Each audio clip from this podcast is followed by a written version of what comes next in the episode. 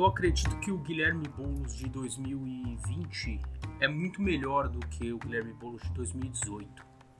Dois anos atrás, ele parecia ainda não estar 100% acostumado com a ideia de entrar para a política institucional. Agora ele parece que vestiu a camisa, mostra que ele está com vontade mesmo de encarar uma campanha. Ele parece que está com fôlego para dar esse passo com um cargo eletivo. Ele não tem mais um pé atrás. Olá, olá, bom dia, boa tarde, boa noite. Meu nome é Bruno Pavan e você está escutando a nova edição do podcast Não em Detalhe. E hoje nós vamos falar dela. Dela quem? Da campanha Guilherme Boulos para a Prefeitura de São Paulo, que está surpreendendo muitos pela boa colocação nas pesquisas, mas também pela estratégia de comunicação. Vamos falar um pouco dela, o que, que ela significa, ela tem chance, não tem, o que, que vai acontecer. Vem com a gente então, que eu vou tentar te responder. O Guilherme Boulos é o líder do Movimento dos Trabalhadores Sem Teto, o MTST, e foi candidato à presidência pelo PSOL em 2018. Mais de 600 mil votos. E ali ele era o candidato da esquerda radical, digamos assim. E talvez pelo fator Bolsonaro, eu acredito que as pessoas resolveram, já no primeiro turno, votar em candidatos mais viáveis de esquerda, de centro-esquerda, como Haddad e o Ciro Gomes Claro que o PSOL não chegaria ao segundo turno, não chegaria a 10% dos votos, mas com certeza teria uma votação mais robusta se essa eleição não fosse tão polarizada.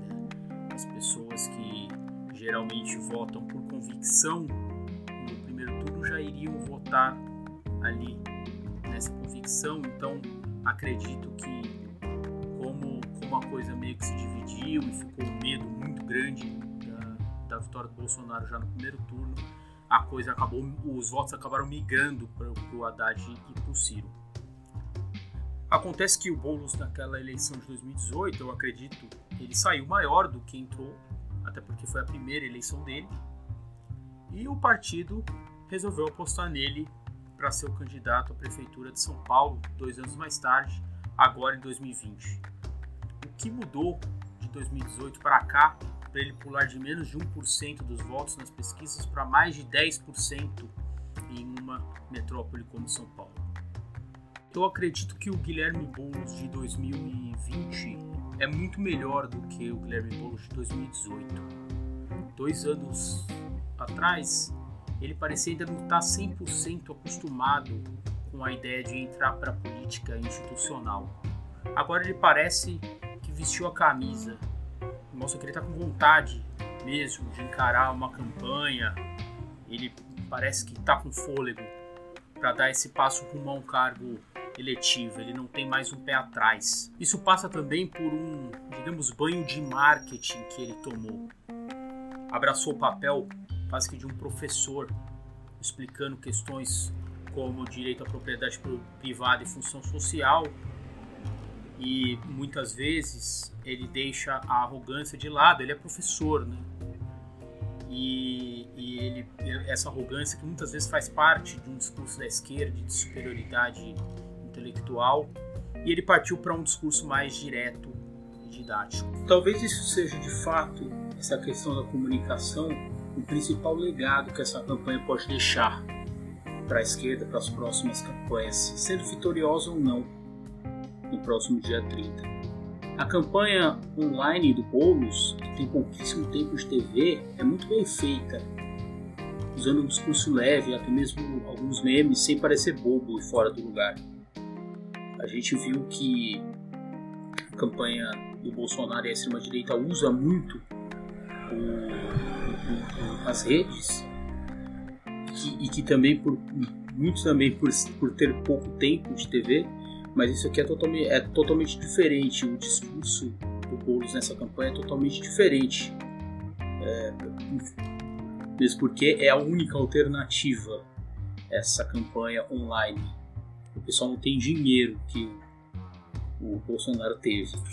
O velho da Havana não está patrocinando a campanha do Guilherme Boulos. Eu não sou favorável, acho até meio bobo essa, essa teoria de furar bolha, de ter que furar bolha, não sei o quê. Mas acho que essa campanha ela, ela, ela coloca novamente uma importância de um diálogo bem feito. Não esse diálogo que é, muitas vezes as pessoas defendem que, que vai fazer a prática da esquerda andar para trás. Você tem que andar para trás para falar com o povo. Não. Eu acho que o principal trunfo é esse diálogo honesto que está conseguindo é, é, ser franco, didático e está conseguindo debater e conversar cara a cara com, com a população. Acho muito bacana e acho que isso é o que pode ser levado adiante para as próximas campanhas da esquerda no Brasil.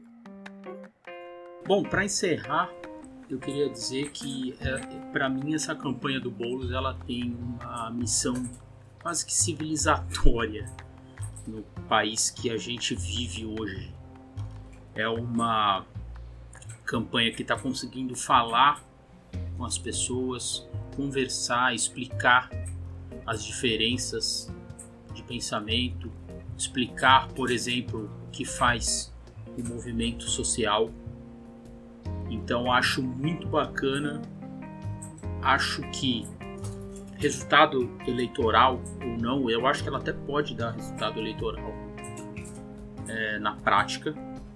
Acho que é uma notícia, acho que é eleitoralmente eu acho que é uma ótima notícia, mas eu acho que temos que levar esse esse modelo para frente até como padrões de campanha que a esquerda pode fazer daqui para frente para pelo menos romper esse discurso de ódio e para a esquerda novamente ser uma opção viável para esse eleitor médio, vamos dizer entre aspas, que está tão radicalizado pela extrema direita ultimamente. Beleza, gente? Ficamos por aqui. O podcast saiu com atraso essa semana, saiu na sexta. Então, mas está aí, está entregue. Semana que vem a gente volta. Um abraço.